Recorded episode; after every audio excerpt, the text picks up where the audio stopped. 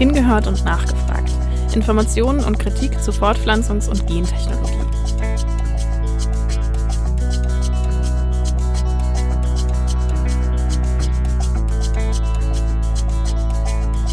Baumwolle hat wahrscheinlich jeder von uns im Kleiderschrank. Aber woher sie kommt und ob die Baumwollpflanzen vorher gentechnisch verändert wurden, darüber habe ich mir zumindest noch nicht so häufig Gedanken gemacht. Dabei ist das gar nicht so unwichtig, denn der Anbau von gentechnisch veränderter Baumwolle hat in den Anbauländern dramatische Auswirkungen und viele Bäuerinnen stehen vor dem Zusammenbruch ihrer Existenz. Schon vor 20 Jahren begann der Anbau gentechnisch veränderter Baumwolle und begleitet wurde er durch heftige Debatten. Heute gibt es Erkenntnisse, die nahelegen, dass diese Technologie nicht das gebracht hat, was versprochen worden ist. Die WissenschaftlerInnen Professor Dr. Markus Keck und die Doktorandin Katharina Najok von der Universität Göttingen haben einen Blick auf das Anbauland Indien geworfen. Sie wollten wissen, ob gentechnisch veränderte Baumwolle dort einen Beitrag zur Bekämpfung von Armut leisten kann. Meine Kollegin Judith Duisberg hat mit Markus Keck und Katharina Najok über ihre Forschungsergebnisse zur BT-Baumwolle in Indien gesprochen. Viel Spaß beim Hören.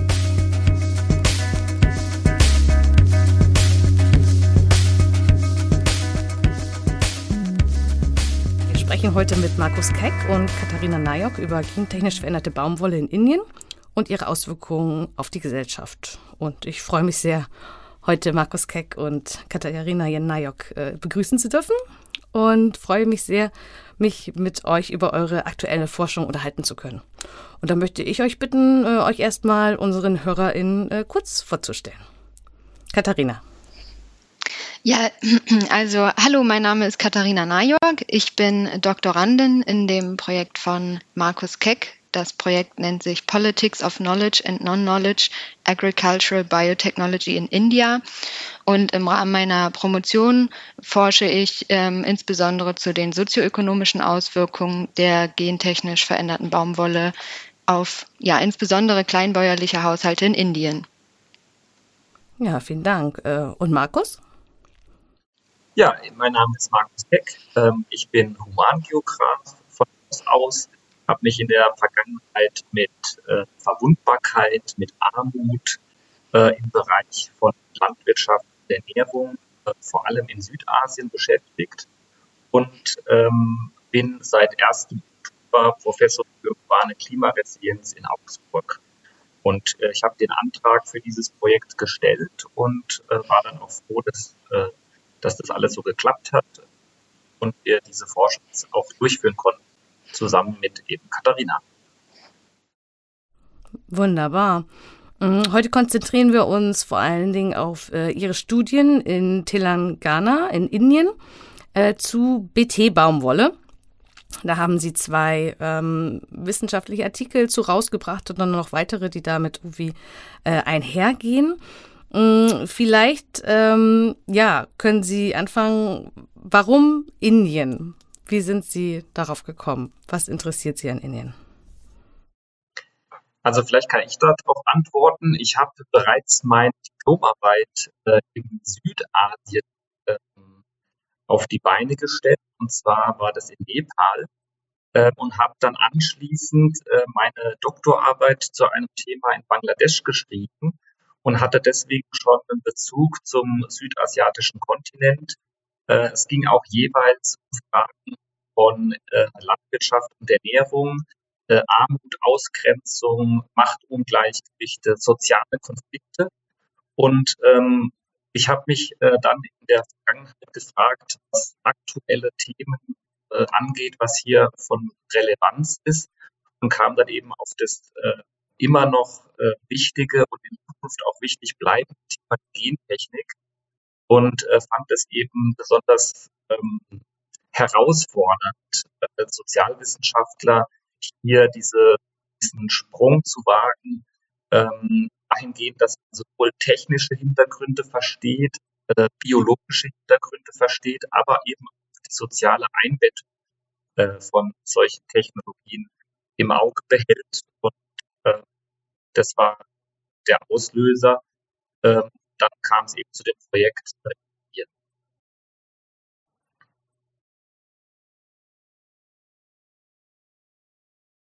Was äh, war denn die Situation äh, in Indien und was genau wollten oder haben Sie dort untersucht? Also in Indien äh, war die Situation die, dass äh, seit 2002 ähm, gentechnisch veränderte Baumwolle äh, eingeführt, äh, kommerziell vertrieben wird, wurde. Äh, das äh, ist auch bis heute der Fall.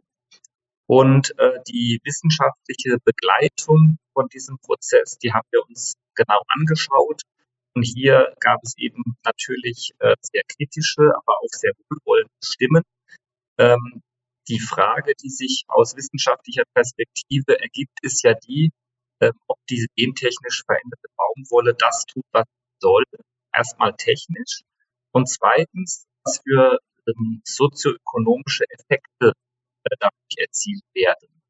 Ähm, es geht hier konkret also um die Frage, ob die gentechnisch veränderte Baumwolle einen Beitrag zur Armutsbekämpfung leisten kann. Und ähm, diese Debatte wurde seit 2002, seit der Einführung von äh, gentechnisch veränderter Baumwolle in Indien geführt ähm, äh, und äh, hat sich dann äh, durch einen besonderen Vorfall sozusagen zugespitzt.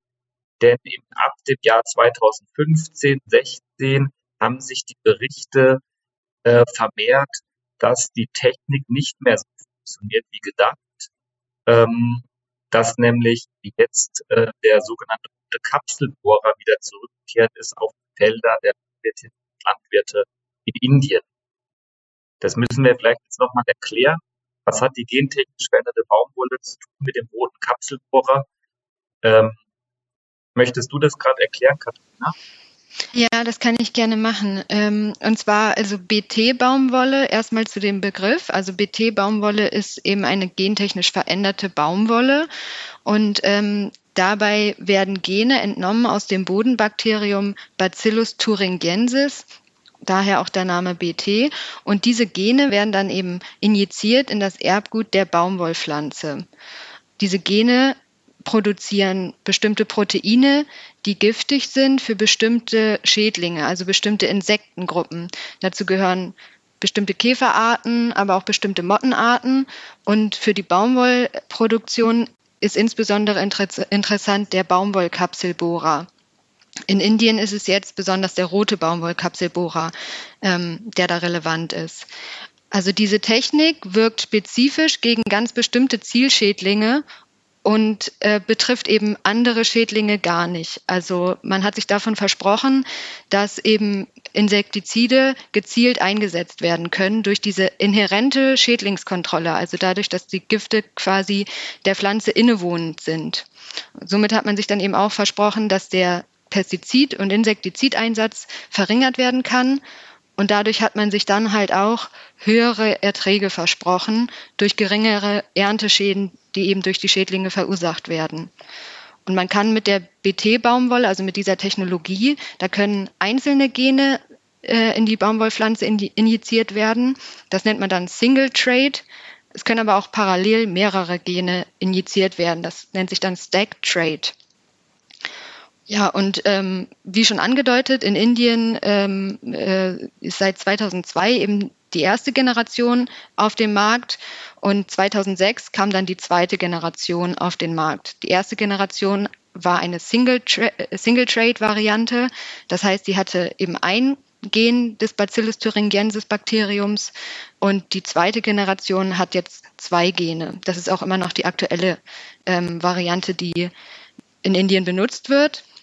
Aber genau wie schon angedeutet, seit 2015 ähm, haben sich vor allem in Zentral- und Südindien hier Resistenzen im Baumwollkapselbohrer entwickelt. Und der Schädling tritt jetzt, tritt jetzt vermehrt wieder auf. Okay. Und ähm, was heißt das für die baumwollanbauenden Haushalte äh, in der Region, dass dieser ähm, Schädling wieder so auftaucht? Also für deren ähm, Lebensunterhalt? Wie ist Ihre Situation? Genau, also dieses erneute Auftreten des Schädlings führt eben dazu, dass die Erträge in der Baumwollproduktion viel stärker oszillieren. Das ähm, bedeutet, die Technologie ist unzuverlässiger, unzuverlässiger geworden und die Baumwollproduktion dadurch risikoreicher für die Haushalte. Und dieses Risiko, was zugenommen hat, das können bestimmte Haushalte besser abfedern als andere. Also die ressourcenstarken Haushalte, die über finanzielle Rückhalte äh, verfügen, ähm, die können das Risiko viel besser abfedern als Haushalte, die nicht über finanzielle Ressourcen verfügen. Geht es da einfach vor allen Dingen nur um Geld oder sind es noch andere Faktoren, die wichtig sind, inwieweit ein Haushalt ähm, darauf reagieren kann? Ähm, vielleicht noch kurz ähm, erwähnen. Ähm, in Indien ist es so, dass die Baumwollproduktion in der Hand von Kleinbauern liegt. Also das sind ungefähr 7,7 Millionen Kleinbauern und Kleinbäuerinnen, also äh, Landwirte und Landwirtinnen mit ähm, Flächen weit weniger als ein Hektar, die, die äh, zur Verfügung stehen. Und ähm, für die ist es eine ganz existenzielle Frage, sie ihre Ernten einfahren oder nicht. Und ähm, das sollte man äh, wissen. Das heißt, wenn also eine Ernte komplett ausfällt oder partiell ausfällt, weil der rote Kapselbohrer eben die Baumwollkapseln äh, letzten Endes fällt und zerstört, dann treibt es die kleinen Bauern eben weiter in äh, eine brenzliche Situation. Und da geht es uns über, da geht es also nicht nur um äh, fehlende Einnahmen, sondern es geht direkt auch äh, weiter um ein erhöhtes Risiko in die Armut abzustürzen. Also eine essentielle Frage, ja?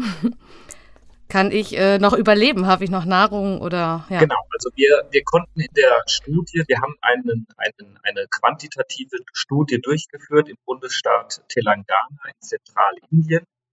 Ähm, das ist einer von vielen Bundesstaaten, die von dem roten Kapselbohrer betroffen sind aktuell. Wir haben ja äh, Nachrichten äh, oder eben Studien, die zeigen, dass der rote Kapselbohrer auch in Gujarat, äh, in Karnataka, in Andhra Pradesh äh, Maharashtra beispielsweise zurückgekehrt ist.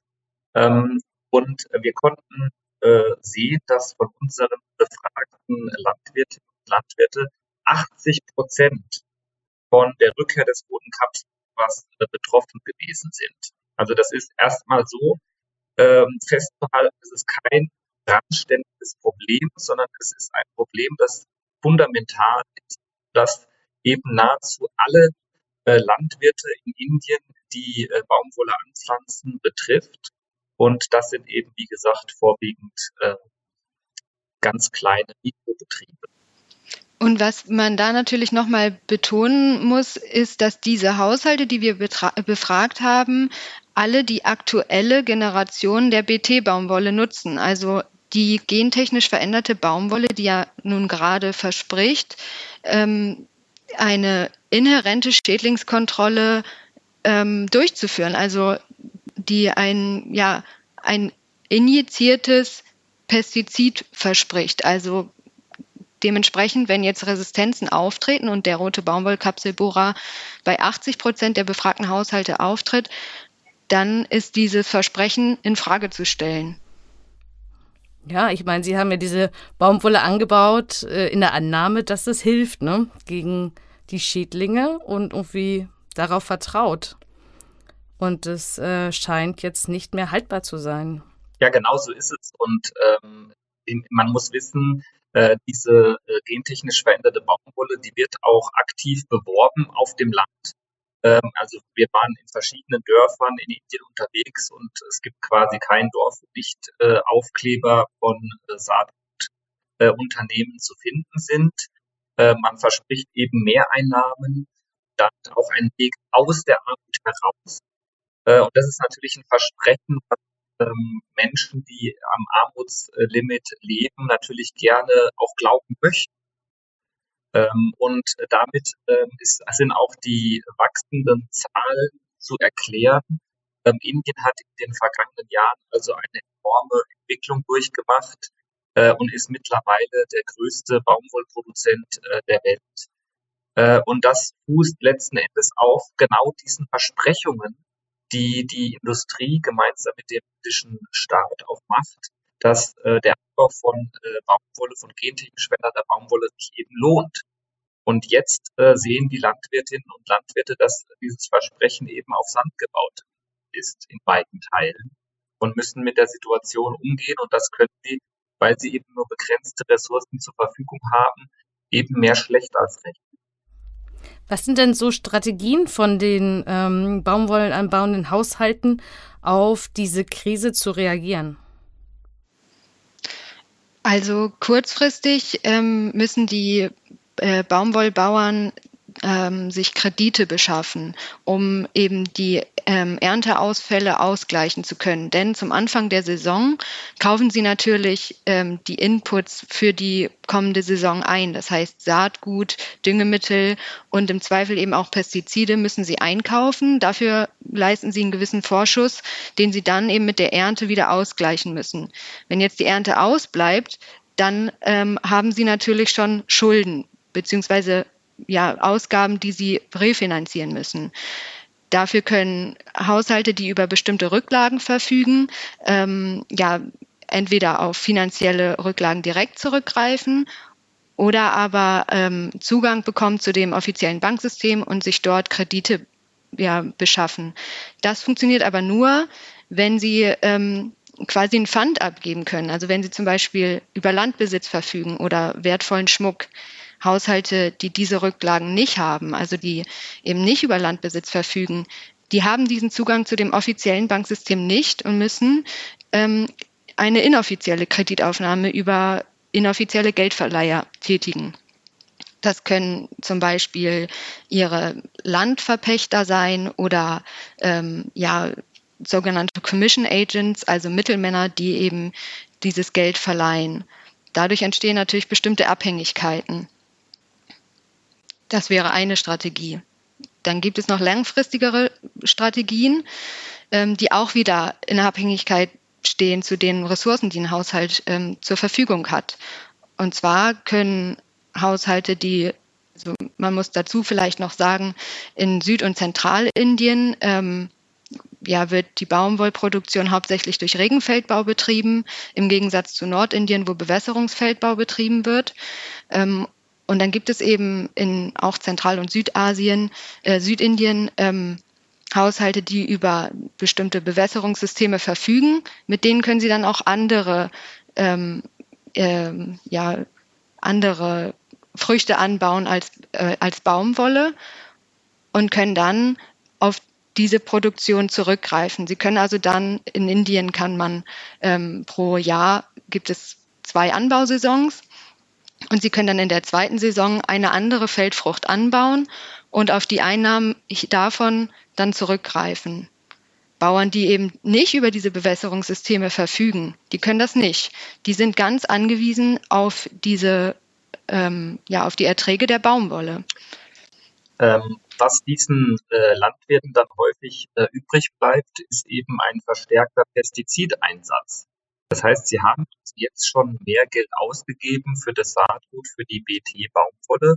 Und äh, da die aber nicht mehr so funktioniert wie gedacht, ähm, sind sie dazu angehalten, eben nochmal Geld in die Hand zu nehmen und eben Pestizide zu kaufen und ihre Baumwolle dann nochmal zu besprühen, händisch.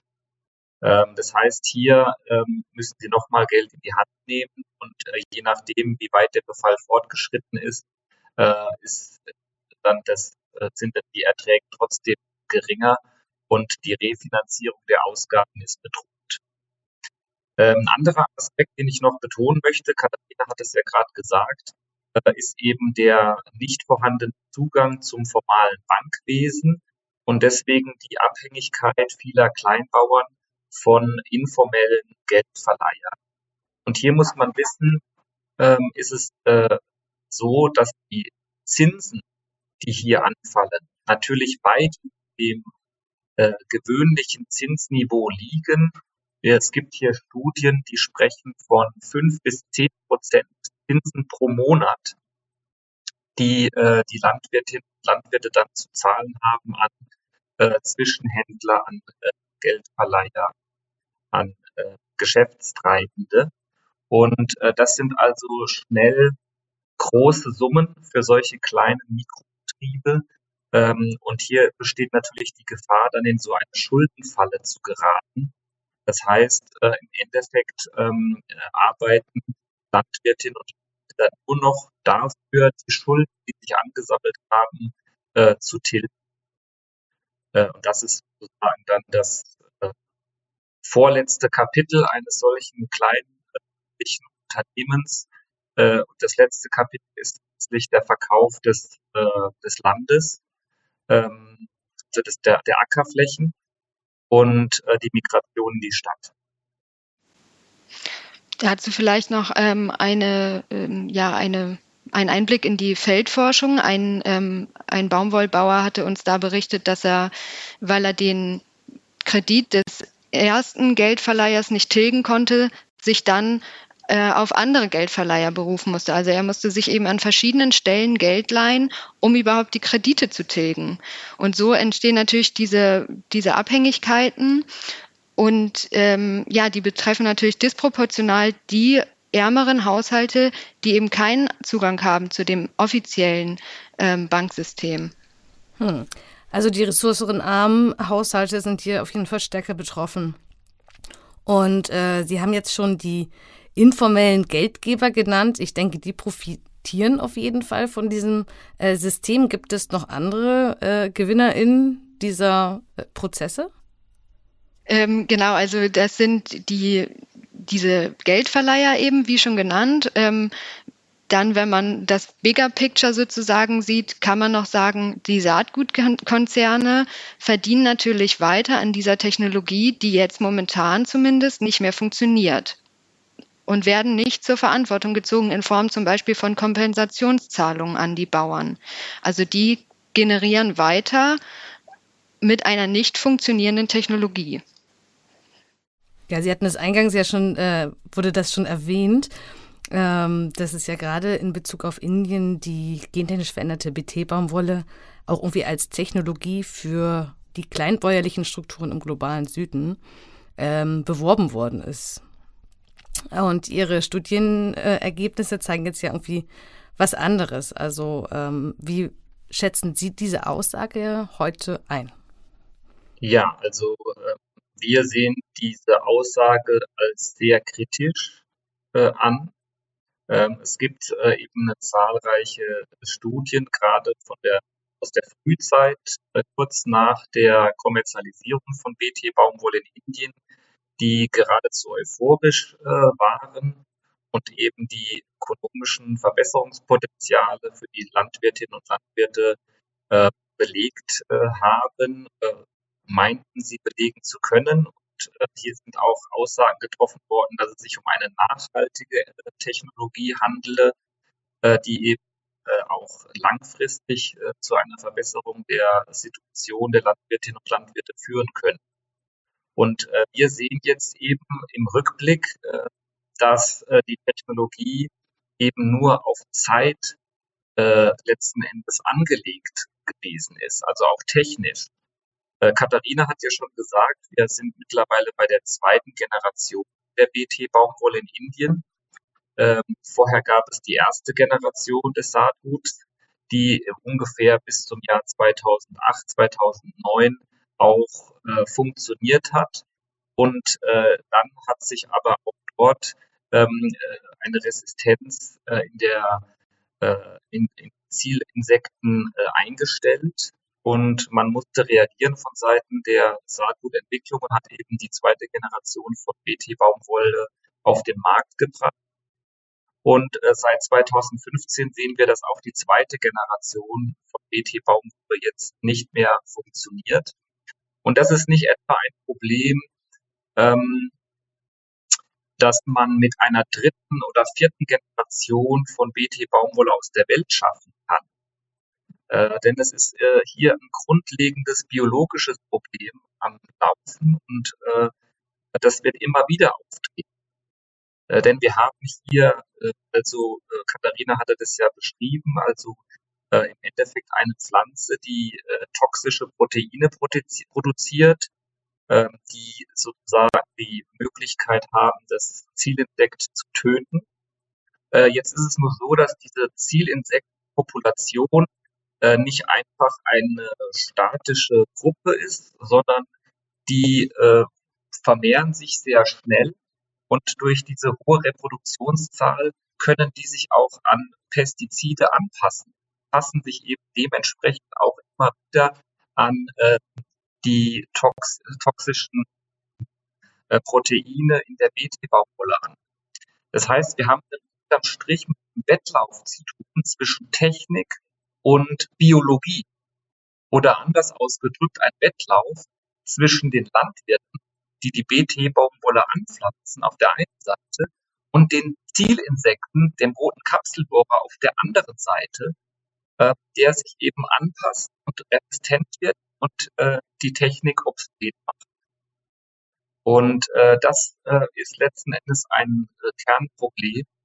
Und äh, die Industrie, äh, die Saatgutindustrie, die äh, ist davon natürlich weit weniger betroffen als die Landwirte, die, wie gesagt, substanziell betroffen sind.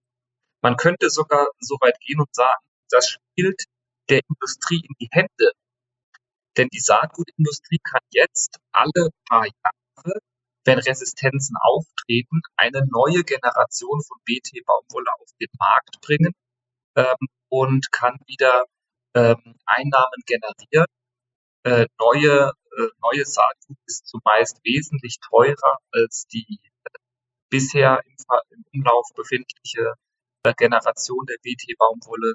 Das heißt, äh, man kann hier gute Einnahmen generieren und äh, im Endeffekt kann man äh, weiter Profite machen, äh, während das Grundproblem eben äh, diese, dieser Schutz der Landwirte von diesen biologischen äh, Stressfaktoren eben nur auf Zeit funktioniert und äh, irgendwann es dann wieder zu der Situation kommt, die wir gegenwärtig in Indien haben.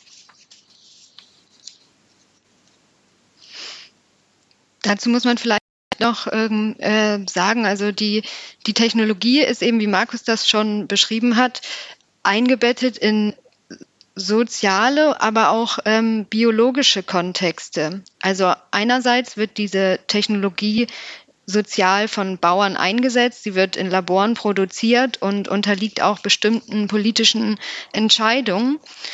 Und andererseits ist sie gekoppelt mit ökologischen Prozessen. Also wenn eine neue Generation von BT-Baumwolle auf den Markt kommt, erhöht sich der Evolutionsdruck für den Schädling, der dann wieder antwortet mit einer Resistenzentwicklung. Und das führt dann zu diesem Teufelskreis oder Wettlauf ähm, zwischen Schädling und Bauer, weil die Bauern dann eben in diesem Hamsterrad ähm, immer dann die neue Technologie als Antwort auf die Resistenzentwicklung des Schädlings einsetzen müssen. Und so geraten die Bauern natürlich dann zunehmend unter Druck, immer die aktuelle Technologie, die eben auf die Resistenzentwicklung antwortet, einzusetzen. Ja, in Ihrem Artikel ähm, benutzen Sie da auch den Begriff der Social Biology Obsolescence? Also wie würden wir das auf Deutsch übersetzen, wortwörtlich? Mhm. Also ähm, die soziobiologische Obsoleszenz kann man vielleicht ähm, vergleichen mit einer technischen Sollbruchstelle. Also wenn man das von technischen Geräten äh, vielleicht zum Vergleich heranzieht, zum Beispiel bei Druckern oder so ist es relativ bekannt, dass diese Sollbruchstelle eben nach einer bestimmten Zeit einsetzt, wenn die Garantie abgelaufen ist. Und jetzt kann man das für die BT-Baumwolle nicht direkt übersetzen quasi, ähm, da diese Technologie, also die BT-Technologie, eben sozial und biologisch eingebettet ist.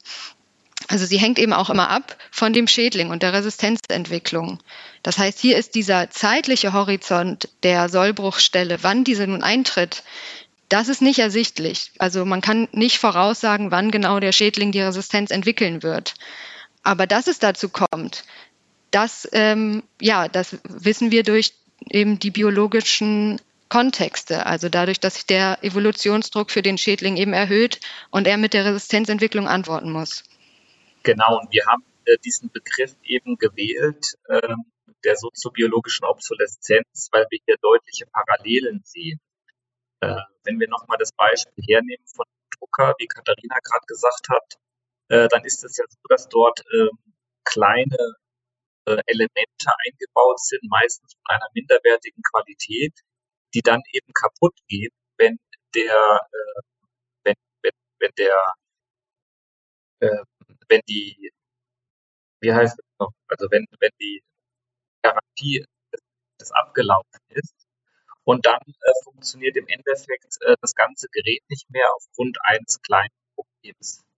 Bei der BT Baumwolle ist es eben so, dass äh, hier äh, nicht per se eine, äh, ein, ein minderwertig qualitatives Element eingebaut ist, äh, sondern dass die, ähm, dass das Saatgut oder die, die BT-Baumwolle eben an sich schon nur auf Zeit angelegt ist vom Design her.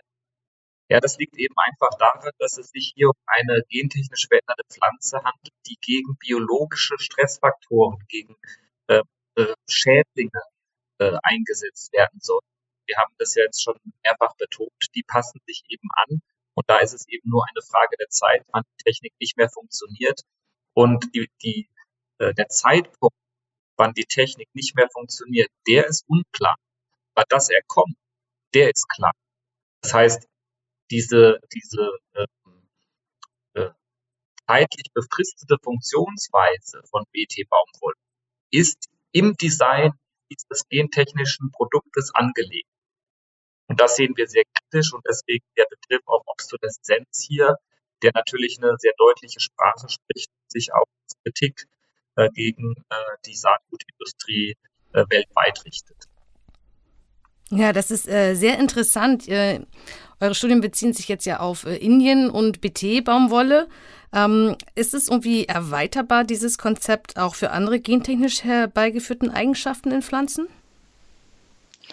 Mhm, also das Konzept äh, gilt insbesondere für biotische Stressfaktoren, also für Schädlingsbefall und weniger für abiotische Stressfaktoren der Pflanze, also sowas wie Dürre oder Salinität.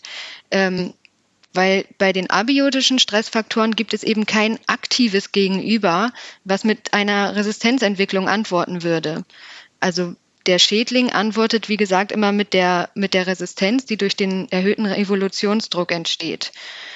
Allerdings wurde uns auch gesagt äh, von ja, Innovationsakteuren in der Biotechnologie in Indien, ähm, dass diese abiotischen Stressfaktoren schwerer durch gentechnische Veränderungen zu beeinflussen sind. Also hier sind gentechnisch veränderte Produkte schwerer zu entwickeln.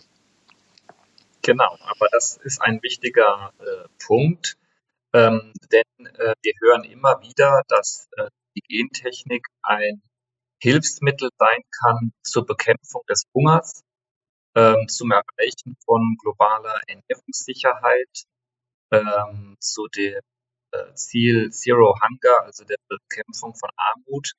Und äh, wir sehen hier, dass ähm, Gentechnik äh, in Pflanzen, die sich gegen biotische Stressfaktoren richten, eben problematisch sind. Und äh, wenn wir verallgemeinern möchten von unserer Studie, dann würde ich das insofern tun, dass ich ähm, äh, mich aussprechen würde für viel mehr Forschung im Bereich abiotischer Stressfaktoren, die Katharina ja gerade angesprochen hat.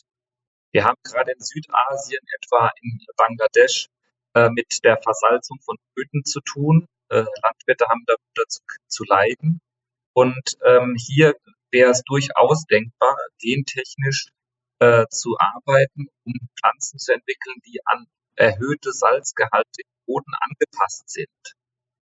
Das wäre ein Beitrag für Landwirte, der nicht diesem Risiko ausgeliefert ist, dass die äh, Technik dann in nach fünf oder zehn Jahren nicht mehr funktioniert. Der Punkt ist, Katharina hat es auch schon angesprochen, die Entwicklung ist vielfach äh, schwieriger. Und das wirft natürlich die Frage insgesamt auf, ob Gentechnik überhaupt bereit ist oder in einem Stadium sich befindet, wo man eben so vollmundige Versprechungen wie die Bekämpfung von äh, Armut und äh, die, die, das Leisten von Ernährungssicherung, wo man solche Versprechen machen kann. Und es sieht so aus, als ob ähm, das im Moment noch ähm, äh, leere Versprechen sind. Ja, ein Blick auf die ähm, Felder dieser Welt zeigt ja auch, dass ähm, vor allen Dingen die gentechnisch veränderten Pflanzen mit einer Eigenproduktion von Insektengiften und der Resistenz gegenüber Pflanzenschutzmitteln wie Herbiziden ähm, das sind die, die dominieren und äh, Pflanzen, die halt zum Beispiel gegen Salinität ähm, gewappnet sind oder eine Trockenheitstoleranz oder so aufweisen, die gibt es bis dato einfach auch noch nicht. Ne? Also und die Technologie an sich, die Gentechnik, die alte und jetzt auch äh, die neuen wie CRISPR-Cas, ähm, haben da auch noch nicht das ähm, hervorgebracht, was immer versprochen worden ist. Und ich, ja, ich denke, das ist ganz wichtig zu gucken, was tatsächlich äh, wo wächst und ähm, auf die herbizidtoleranten Pflanzen, genauso wie auf die Insektizid produzierenden Pflanzen, denke ich, passt äh, Ihr Begriff der sozial, soziobiologischen Obsoleszenz auf jeden Fall sehr gut. Und ähm, bei den weiteren muss man gucken, ob überhaupt etwas irgendwann entsteht in den Pipelines der ähm, Konzerne. Also das ist auch noch ein Fragezeichen, obwohl die neue Gentechnik natürlich hier ähm, auch neue äh, Möglichkeiten mit sich bringt. Ja, ich denke, das ist wirklich ein ganz zentraler Punkt, den ich äh, auch immer wieder äh, betone, betone wenn, wenn, wenn ich darüber spreche. Ähm, diese Zukunftsvorstellungen. Also wir, wenn wir uns äh, Videos anschauen äh, von Seiten der Industrie und es geht um Gentechnik, dann tauchen da immer wieder ähm, scheinbar vorhandene Produkte auf, die es de facto nicht gibt. Es gibt keine gentechnisch veränderte Pflanze, die man äh, wochenlang unter Wasser stellen kann, ohne dass die Pflanze stirbt. Es gibt keine äh, Pflanze, die resistent ist gegen Dürre und Trockenheit. Es gibt keine Pflanze, die äh, resistent ist gegen äh, versalzte Böden. Das ist alles Wunschdenken. Das ist im Endeffekt alles ein Versprechen, ähm, dass diese Technologie irgendwann kommt in der Zukunft. Und ähm, de facto ist, äh, ist geht's hier, ähm, so könnte man zumindest vermuten, eben um eine ganz andere Geschichte, nämlich äh, um die Geschichte des Verdienens von Geld.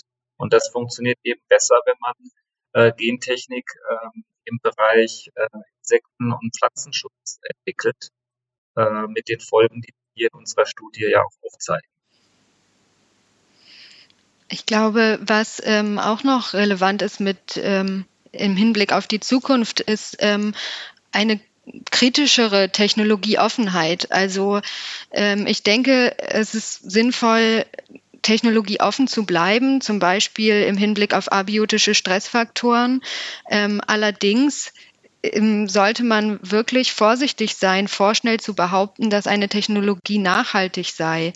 Also da muss man die nötige, den nötigen kritischen Abstand, denke ich, wahren und ähm, ja auch nicht nur Gentechnik ähm, einbeziehen, sondern auch eben agrarökologische ähm, ja, Technologien oder Wissen insgesamt. Also ähm, ich denke, da ähm, sollte man im Hinblick auf die Zukunft einfach technologieoffen bleiben und sich kritisch damit auseinandersetzen und eben auch vor allem kritisch einsehen, wenn eine Technologie nicht funktioniert.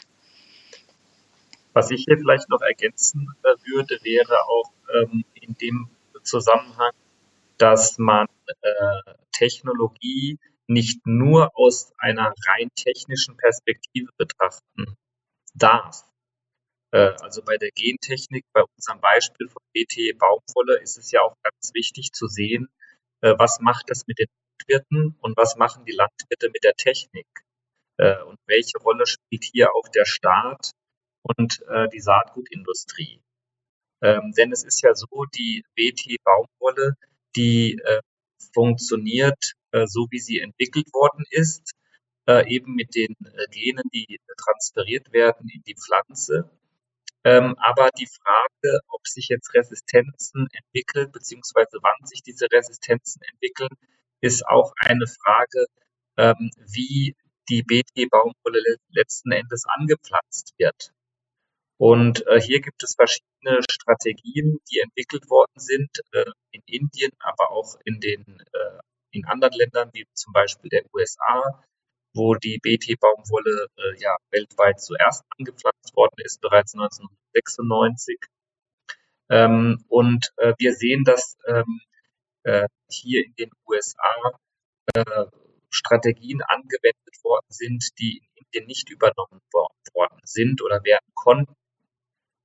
Ähm, vielleicht kann ich das kurz ausführen. Äh, wenn man äh, BT-Baumwolle anpflanzt, dann ist es wichtig, ein sogenanntes Refugium anzupflanzen. Das heißt, ähm, auf etwa 20 Prozent der Fläche für BT-Baumwolle pflanzt man äh, eben nicht gentechnisch veränderte Baumwolle an.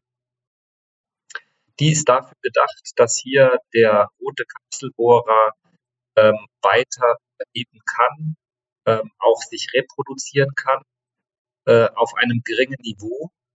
Und die Idee ist eben, dass dadurch die äh, Population des roten Kapselbohrers eben keine Resistenz entwickelt gegenüber äh, der BT-Baumwolle. Das heißt also, wenn man 20 Prozent der Fläche, wenn, wenn das jeder Landwirt macht, dann reduziert man damit den ähm, evolutionären Druck der Zielpopulation und äh, kann damit die Langlebigkeit der BT-Baumwolle verlängern. In Indien ist es aber so, dass wir haben das ja gesagt, dass wir hier Klein, Kleinstbetriebe haben, die die BT-Baumwolle anpflanzen. Und für die ist ein 20 Prozent ihrer Flächen natürlich ein riesen äh, Prozentsatz.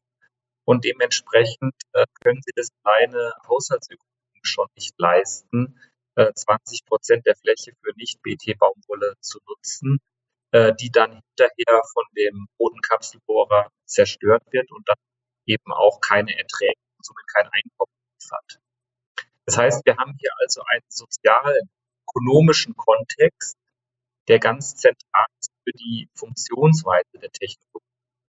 Und dementsprechend mein äh, Plädoyer für eine interdisziplinäre, viel stärker ausgerichtete interdisziplinäre Betrachtung von solchen Technologien wie der Gentechnik. Und das gilt auch für die zukünftige Gentechnik, auch äh, wenn wir CRISPR-Cas äh, und äh, Genom-Editing-Verfahren hier äh, uns angucken. Es geht im, im Kern am Schluss immer auch darum, wie wird das eingeführt, welche Maßnahmen übernimmt der Staat, wie wird das von den Landwirten benutzt, ganz alltagspraktisch. Und ähm, das muss man eben zusammendenken mit den technischen und biologischen Hintergründen. Ja, nicht nur innerhalb Indiens macht ähm, der Zugang zu Ressourcen einen Unterschied, ob und inwieweit die bäuerlichen Strukturen von der Technologie profitieren, sondern auch weltweit, höre ich daraus. Ja, definitiv. Also äh, Gentechnik ist momentan ein Geschäftsmodell, das eben äh, sehr kapitalintensiv ist und dementsprechend können das nur vereinzelte Akteure stemmen. Ähm, deswegen haben wir hier auch eine Dominanz äh, von Seiten des Unternehmens äh, Monsanto äh, hier jahrelang gehabt und diese Dominanz ist auch immer noch äh, präsent. Und ähm, äh, ja, also bis heute ist es eben so, dass äh, äh die, jeder einzelne Kleinbauer und jede einzelne Kleinbäuerin mit dem Kauf von BT-Saatgut eben einen gewissen Prozentsatz an Geld direkt an Monsanto bezahlt. Ein weiterer Teil äh, wird eben an die äh, inländischen Saatgutunternehmen äh, ausgerichtet, die äh, ebenfalls äh, Patentrechte an dem Saatgut im Endeffekt haben. Ja, also man muss ähm, in, im Hinblick auf äh, die Technologie eben auch noch sehen, dass die äh, Kleinbauern und Kleinbäuerinnen die Kosten des Technologieserhalts äh, selber tragen. Also wenn man davon ausgeht, dass sie jetzt diese 20 Prozent, die Markus eben angesprochen hatte, des Refugiums von Nicht-BT-Baumwolle anbauen, sind das eben, wie gesagt, ähm, ja, starke Einkommenseinbußen, für die sie nicht entschädigt werden, die aber dem Technologieerhalt dienen sollen. Also hier wäre wirklich, ähm, ja, ähm, wären die Saatgutkonzerne zur Verantwortung zu ziehen, aber auch ja staatliche Mittel, ähm, um die Bauern eben zu unterstützen, diesen Technologieerhalt, wenn er denn gewünscht ist, auch durchzusetzen. Ähm, und wenn, also im Falle eines Nicht-Funktionierens der Technologie eben Kompensationszahlungen zu leisten. Das Gegenteil ist übrigens äh, momentan der Fall. Ähm, in Indien werden die Kleinbäuerinnen und Kleinbauern für das Versagen der Technologie verantwortlich gemacht. Äh, das kann man, also das kann man nur grotesk nennen. Das heißt, äh, die Landwirtinnen und Landwirte, die aufgrund von Armut letzten Endes diese Refugien nicht anpflanzen können, die von Seiten des Staates, von Seiten der Industrie nicht kompensiert werden, die äh, sich auf einem Markt bewegen heutzutage, wo es gar kein nicht, also wo es kaum nicht BT-Baumwolle zu kaufen gibt. Ja, die kriegen also jetzt die Schuld in die Schuhe geschoben.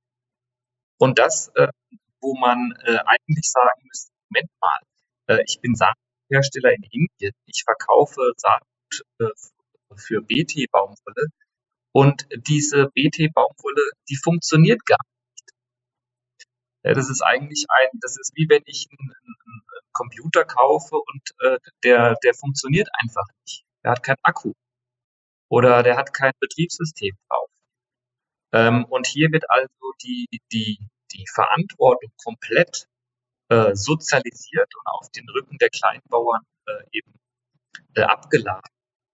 Ähm, während äh, der indische Staat immer noch ein Lied singt auf seine, ähm, seine Zukunftsvorstellungen, eben in Zukunft in den nächsten 10, 20 Jahren zu einem Global Player zu werden auf dem Gebiet der, äh, der Biotechnologie äh, und eben auch damit auf dem Gebiet der Gentechnik.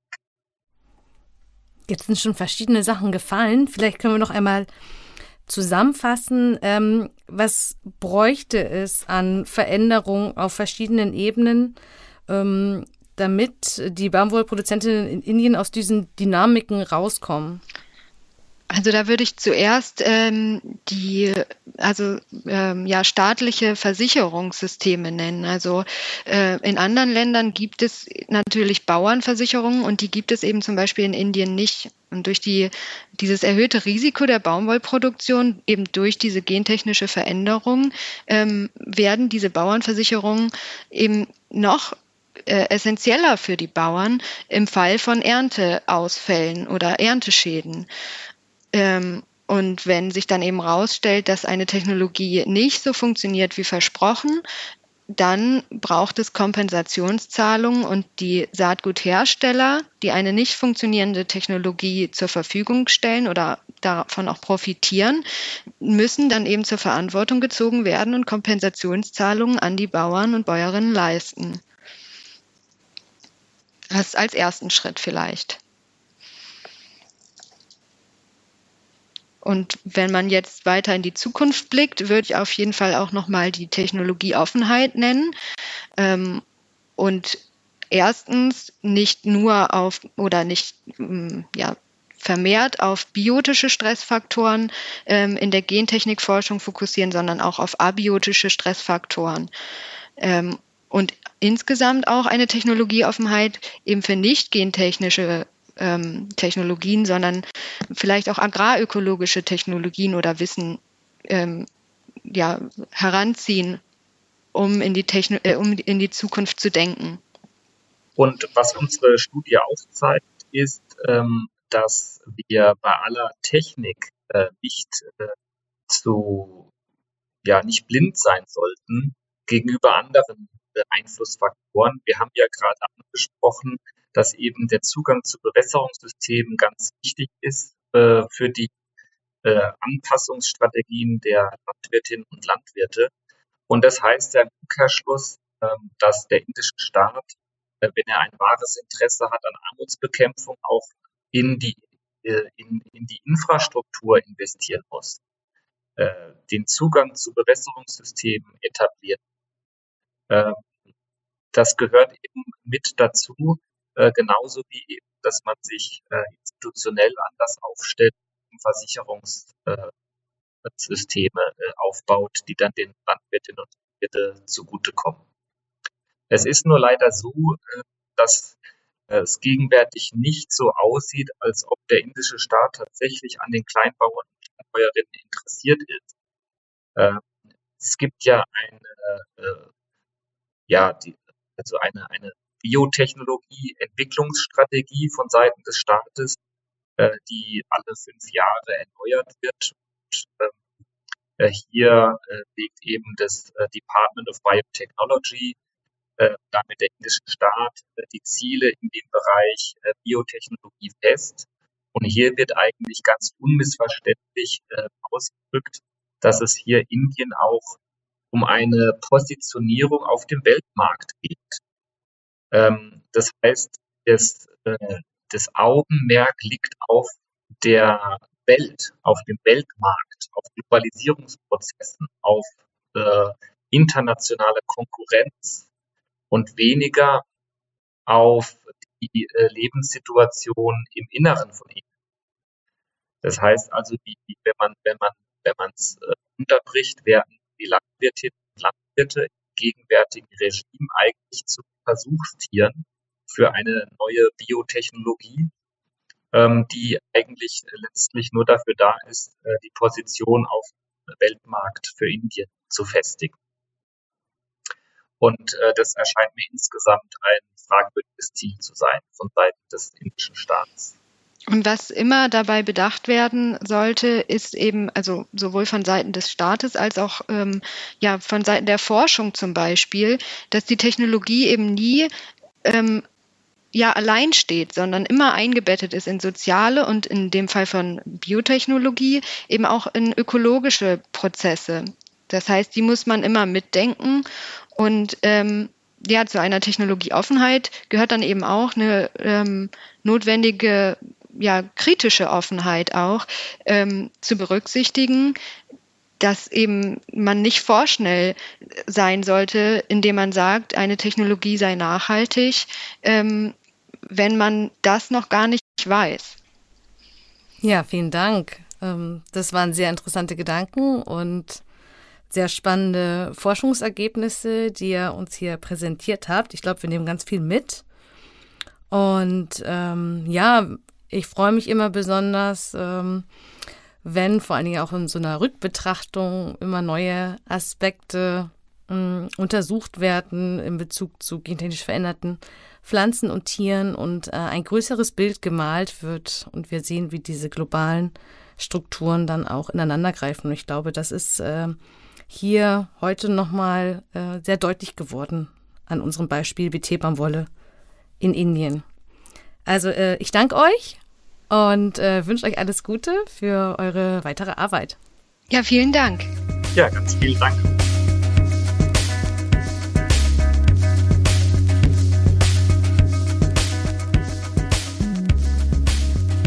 Das war das Interview mit Markus Keck und Katharina Najok von der Universität Göttingen. Mehr zum Thema Baumwolle gibt es in der aktuellen Ausgabe unseres Fachmagazins, dem Genethischen Informationsdienst. Für einen dieser Artikel bleiben wir im Anbauland Indien. Dort beleuchten unsere AutorInnen die Rolle, die Frauen beim Anbau von gentechnisch veränderten Baumwollpflanzen spielen. Denn soziale Folgen werden im Diskurs um Gentechnik in der Landwirtschaft oft ausgeklammert. Wir beschäftigen uns aber auch mit Interessenskonflikten, die den Anbau von BT-Baumwolle fördern. Das westafrikanische Land Burkina Faso war einst das Aushängeschild für den Nutzen von gentechnisch veränderten Pflanzen.